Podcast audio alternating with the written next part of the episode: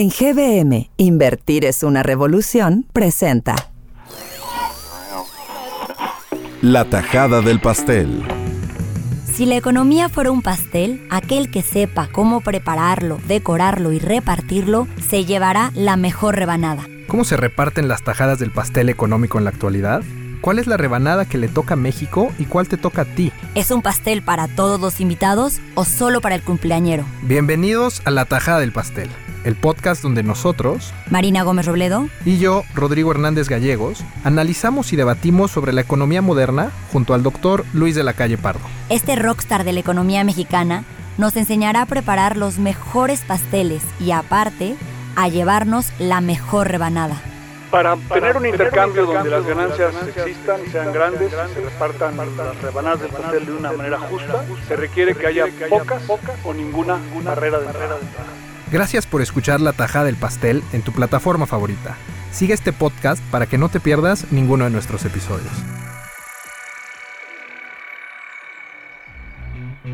¿Quiénes ganan hoy en día? ¿Nos ayuda la tecnología o la tuvieron más fáciles nuestros abuelos? Creo que cada época presenta sus propios retos, pero para poder responder a tus interrogantes, platicaremos con Luis de la Calle para que nos responda desde su perspectiva y experiencia algunas de nuestras dudas. Hola Luis. ¿Cómo estás, Marina? Encantado de platicar contigo. Igualmente. Bueno, empecemos con la pregunta más general. ¿Qué es ganancia? Bueno, la ganancia, Marina, es un concepto central de la economía y sujeto a debate desde hace siglos. Y está debatido porque se preguntan los pensadores de este tema si la ganancia es producto del intercambio que resulta del egoísmo o de la solidaridad, o de ambos. Y ese es el debate central que se da alrededor de la moralidad del mercado, la moralidad de la economía y cómo se reparten las ganancias. Entonces lo importante es uno, su existencia, si existen, es resultado del intercambio. Dos, de qué tamaño son. Tres, cómo se reparten. ¿Y tú qué crees, Luis? ¿Es a través del egoísmo o de la solidaridad? Hay, un aspecto eh, dual, obviamente, hay cierto egoísmo en el sentido de que las personas cuando hacen algo lo hacen muchas veces por su propio interés. De hecho, si no hubiera interés, lo harían menos. Y, pero por otro lado, solamente pueden hacerlo exitosamente de manera repetida si le tienen confianza a la contraparte cuando haces un intercambio. Entonces, el éxito, digamos, del intercambio intensivo, repetitivo, dinámico, depende mucho más de la confianza que tengas tú en el otro, aunque esté a 10.000 kilómetros, que en el egoísmo. Pero los dos tienen un papel. Pero entonces, ¿hay ganancias legítimas e ilegítimas? Puede haber ganancias ilegítimas. La, ganancia ilegítima es cuando tienes a una de las partes que eh, abusa de la otra porque tiene una cierta posición de privilegio que le permite extraer eh, una ganancia adicional, una renta que se llama en economía, eh, indebida a las otras personas. Pero lo que ha mostrado la historia es que en la medida en la que tú tengas personas que abusan del intercambio, el intercambio va a ser más pequeño y en el fondo va a haber menos ganancia. Aunque tengas una rebanada más grande del pastel, el pastel va a ser más chico porque hay menos intercambio.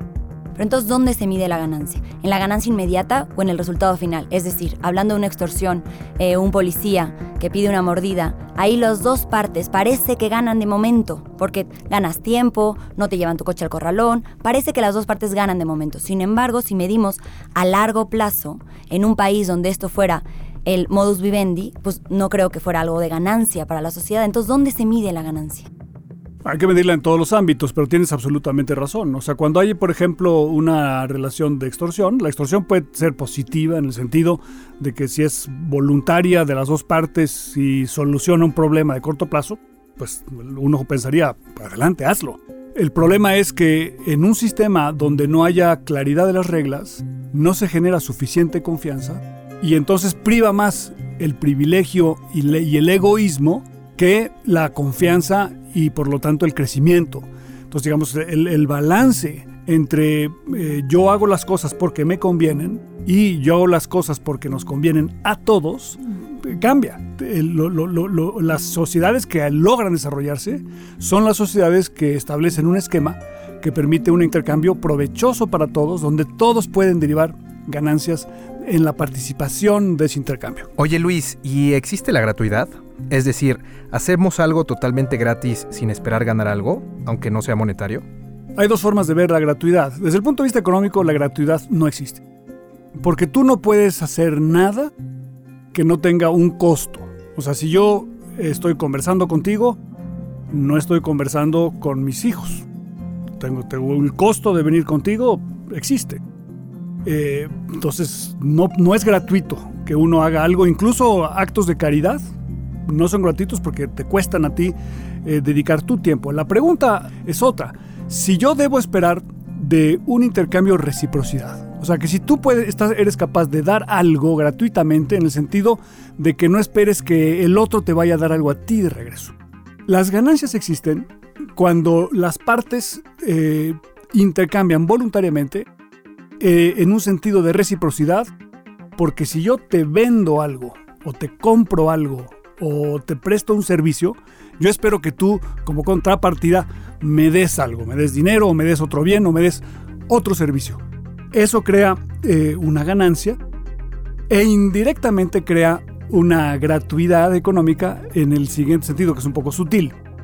Si yo hago todo solo eh, en un mundo autárquico, donde yo hago todo y estoy verticalmente integrado, voy a producir solamente 10, pero si empiezo a intercambiar contigo con el mismo esfuerzo, voy a producir 15. Entonces esos 5 son gratuitos en el sentido de que no tengo que trabajar más duro para conseguirlos, pero son producto de que tengo una relación contigo. Entonces, digamos, la, la, sinapsis social que se logra de tener más gente que intercambia ideas, bienes, servicios, lo que fuera, eh, genera una cierta gratuidad que es producto de la especialización y del cambio tecnológico. Entonces, Luis, hay diferentes tipos de ganancia, por lo que me estás diciendo. Existe la ganancia monetaria, existe una ganancia intelectual, una ganancia social, ¿Estoy en lo correcto? Bueno, yo creo que yo lo diría un poco distinto. Existen varios tipos de intercambio. Cuando, cuando la gente eh, se refiere a intercambio, generalmente uno piensa que, bueno, yo vendo plátanos y compro zapatos. ¿no? Es, bueno, ese es un intercambio. Y es un intercambio muy importante, ¿no? Lo, lo, escuchamos en el radio y en la televisión, en los periódicos cada mes. México tuvo un superávit comercial en bienes, ¿no? Pues quiere decir que exportamos más aguacates e importamos menos computadoras. Existe el intercambio de servicios. En el servicio yo te doy un servicio profesional, tú eres arquitecta, me haces un diseño o eres programador, ¿no?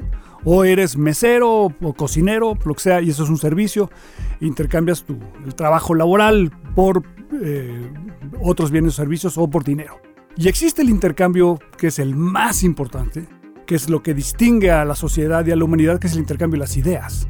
Porque lo, lo, que realmente hace que las economías tengan éxito y que las sociedades florezcan no es echarle muchas ganas, o sea, elaborar, elaborar mucho, trabajar muy duro. Es importante, por supuesto, pero no es la clave. Tampoco es acumular grandes cantidades de capital. Sí, claro, es muy importante. Tampoco es tener grandes instituciones, que también es importante. Lo central es tu capacidad de intercambiar ideas, porque son las ideas las que mueven al mundo. Claro, y al final, pero al final tenemos que comer. Y entonces, no sé, ¿cómo nos ves a nosotros los jóvenes de esta sociedad? ¿Crees que estamos sobrevalorando esta eh, búsqueda por el intercambio monetario y dejando un poco al lado este intercambio de ideas que es tan importante como lo dices? Eh, al final tenemos que comer, yo lo podría más bien de cabeza. Al principio comes.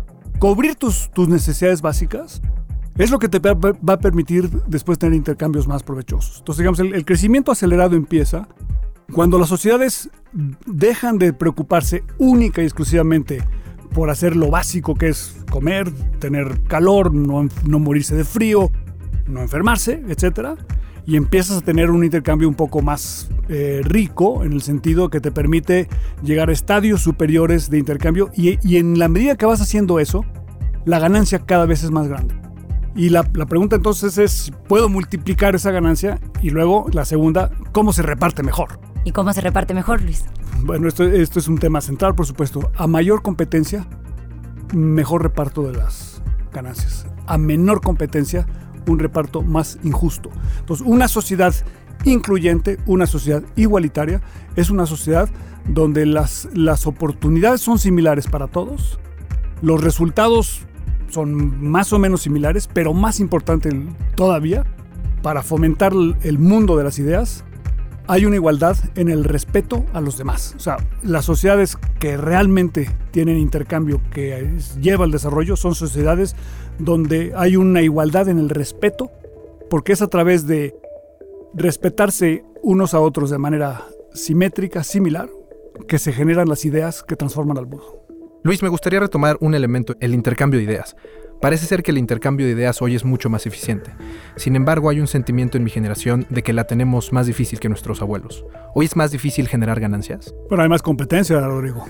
Eh, tus abuelos no competían directamente contra China, ni los chinos, ni la educación que reciben los ingenieros en China, ¿no?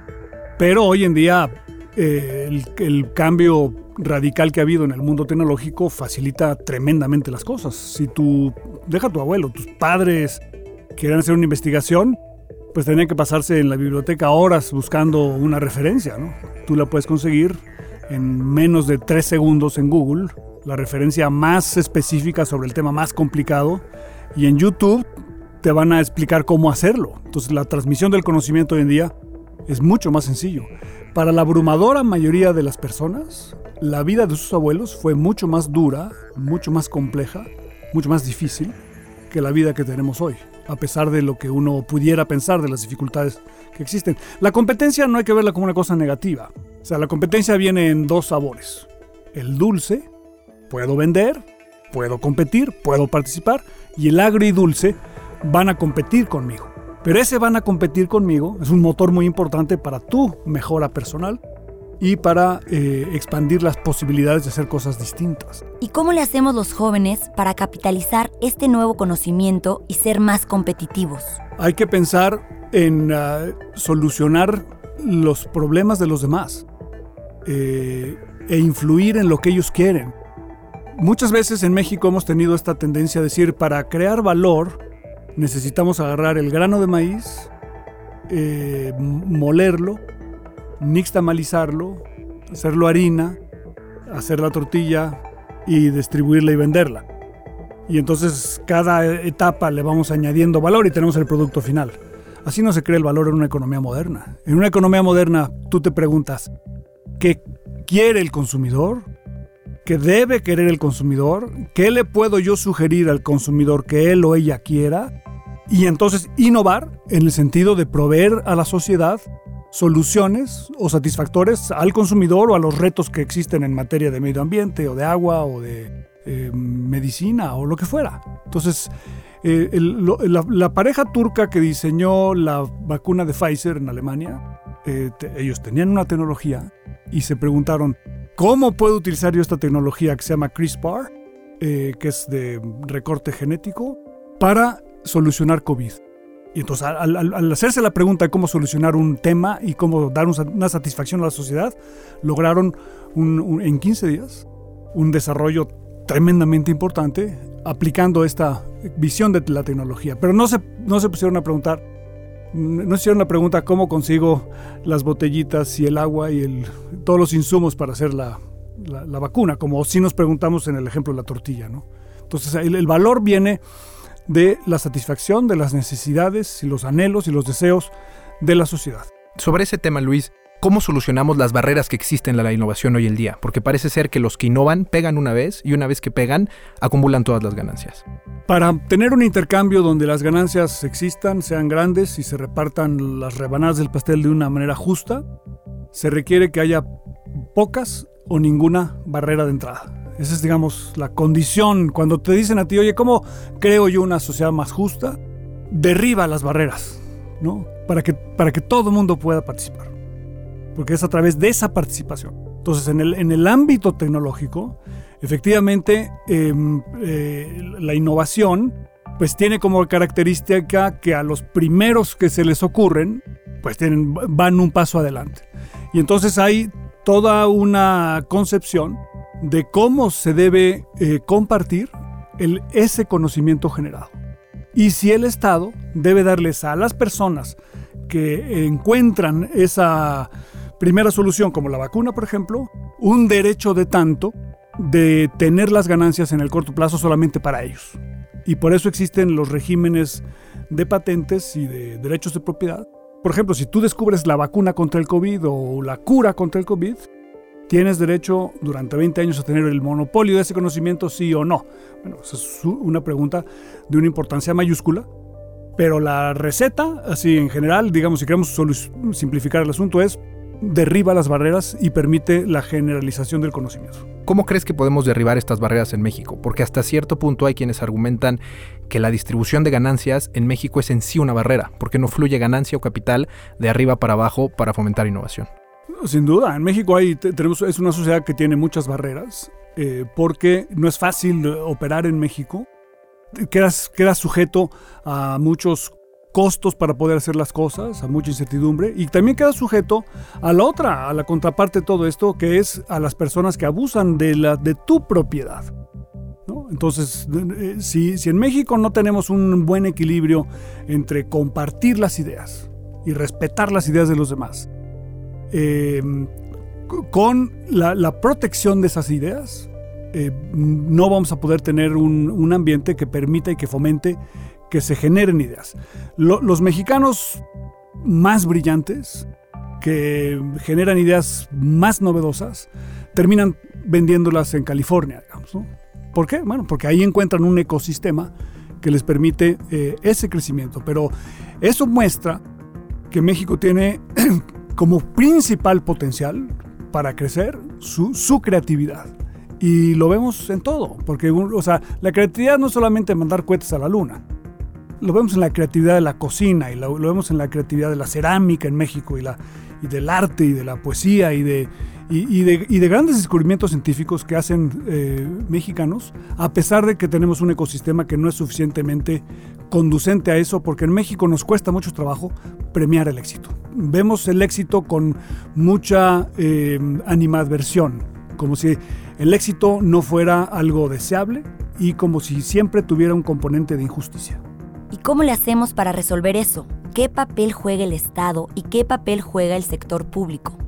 Bueno, yo creo que eh, para legitimar las ganancias que resultan de eh, intercambio y de la innovación y del cambio tecnológico y de hacer mejor las cosas y de buscar la excelencia, requiere que podamos legitimar eh, tanto los derechos de propiedad como la generación de utilidades. Y en México hay una especie de sentimiento de que la gente que tiene propiedad de algo eh, o que genera utilidades, las ha generado mayoritariamente de una manera que no es legítima. Entonces la, legitimación del intercambio, la legitimación de las ganancias, es lo que en el fondo va a legitimar las rebanadas y la legitimación de las rebanadas es lo que nos va a permitir tener una plataforma que nos, que nos permita realmente crecer. Y ese proceso de legitimación estar íntimamente relacionado con lo que mencionaba hasta al principio, que es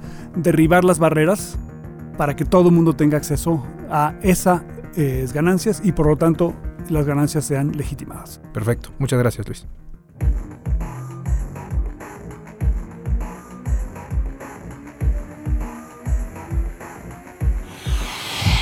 Rodrigo, me quedé con esta duda de cómo diferenciar o cómo poner los límites a la ganancia legítima de la ilegítima. Y se me vino a la cabeza eh, el ejemplo del Partido Verde que en las últimas elecciones intermedias pagaron una cantidad de dinero a muchos influencers para que eh, pudieran apoyar al Partido Verde, además, mientras estábamos en la veda electoral. Y esto fue totalmente ilegítimo. Aún así, todos estos influencers se llevaron esa noche una cantidad de dinero a sus bolsillos y en cambio todos los demás nos llevamos una gastritis eh, pensando en pues, lo mal que lo hicieron. Ahora, no sé qué tan difícil es haber dicho no si te están ofreciendo dos millones de pesos por tres tweets. No sé cómo lo ves tú. Creo que este tema que sale de la conversación y, que, estás, que estás mencionando ahorita es muy importante.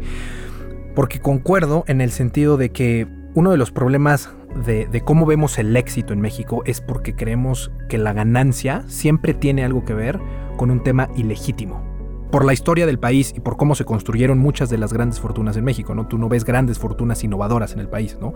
Son, son fortunas que tienen que ver con sistemas tradicionales de producción. Entonces, por una parte, creo que hay una discusión que hay que tener sobre eso, ¿no? Cómo podemos legitimar socialmente las ganancias. Y sobre el tema que mencionabas del Partido Verde y lo que sucedió en las elecciones intermedias, creo que es un ejemplo muy interesante de cómo también nos podemos articular como sociedad para buscar exigir que las autoridades cumplan con lo que está establecido en la ley cuando consideramos que una ganancia no está siendo legítima. No sé si recuerdes, pero hubo una respuesta social abrumadora ante lo que sucedió con el Partido Verde y los influencers y una reacción por parte del Instituto Nacional Electoral que fue muy rápida. Entonces creo que eso deja lecciones importantes de lo que podemos hacer como sociedad para poder este, enfocarnos e incentivar que las ganancias sean más legítimas que ilegítimas. Sí, totalmente. Y muchas veces pensamos que un retweet o compartir la historia, ¿qué más va? O sea, si va a hacer un cambio. Y aquí, en este ejemplo justo que dices, nos dimos cuenta que sí. O sea, el estar informados, el estar involucrados, el levantar la voz, el sumar voces, hace que haya un cambio y haya una repercusión. Entonces sí podemos señalar y decir, esto no nos parece, esto no nos lleva a nada a, a todos, ¿no? Como sociedad. Creo que, creo que como lo mencionas, y esto va ligado con el tema del, intercambio como el eje central de lo que genera ganancia. Creo que uno de los grandes, este, de los grandes avances que hemos tenido es que las barreras a la entrada para, para poder transmitir ideas y tener este intercambio rico han bajado radicalmente. Y, creo que esto te lleva a un reto como, como sociedad y como generación, ¿no? Porque nos hemos dado cuenta que somos una sociedad que cuando grita, hacemos que todo el mundo retumbe, ¿no?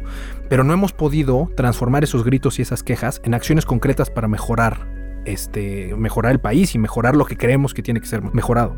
Y tenemos que estar conscientes que ya nos, estamos, nos están pasando la estafeta generacional. Ya estamos empezando a ocupar esos lugares de responsabilidad donde podemos cambiar las cosas.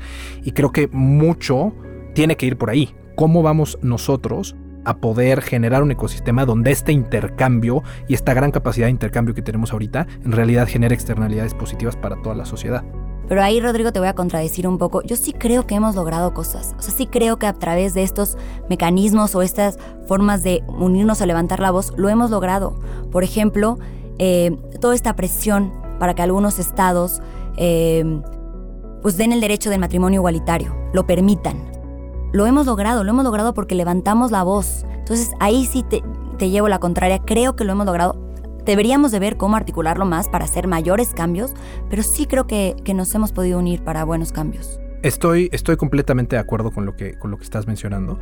Y creo que de. O sea, creo que sí hemos logrado grandes cosas, pero nos falta transmitir o, pasar estas cosas que hemos logrado a través de, de la organización social, sociodigital, pasarla a algo que en realidad nos ayude a generar más ganancias o generar mayor riqueza para nuestra generación y para la sociedad en general. Creo que hay muchísimos esquemas novedosos que con los que podemos empezar a experimentar este, como cooperativas digitales, cómo podemos organizarnos, aprovechar esta, esta disminución de las barreras a la comunicación que ha sido brutal, para asociarnos de una forma que nos genere confianza y que podamos este, generar emprendimientos que tengan un valor social muy importante, pero que también generen riqueza para las personas que lo están empezando. Entonces creo que ese es de los grandes retos de nuestra generación, capitalizar todo esto que está sucediendo para generar mayor riqueza. Además, justo cuando hablábamos del tipo de ganancia que más bien es tipo de intercambio, para mí me dejó muy esperanzada el, este intercambio de las ideas, que es lo que más mueve a las sociedades o lo que más evoluciona. Yo nunca lo había visto así. Yo creí que siempre lo más importante era la ganancia económica. Y el eh, hablando con Luis, este intercambio de ideas, que es realmente lo que hace evolucionar a las sociedades, realmente deja esperanza como para seguir. Muchas gracias por acompañarnos. Los esperamos en el próximo episodio con la receta de otro pastel. Escúchanos en Spotify, Apple Podcast, Amazon Music o en tu plataforma de audio favorita. Y comparte con nosotros tus dudas y mejores recetas. Buen provecho.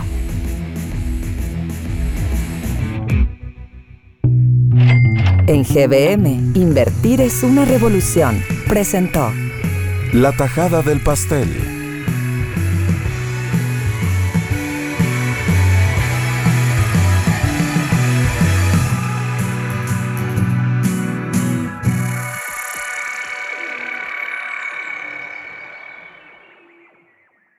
Este es un podcast de Pensando un País producido por Hook Audio.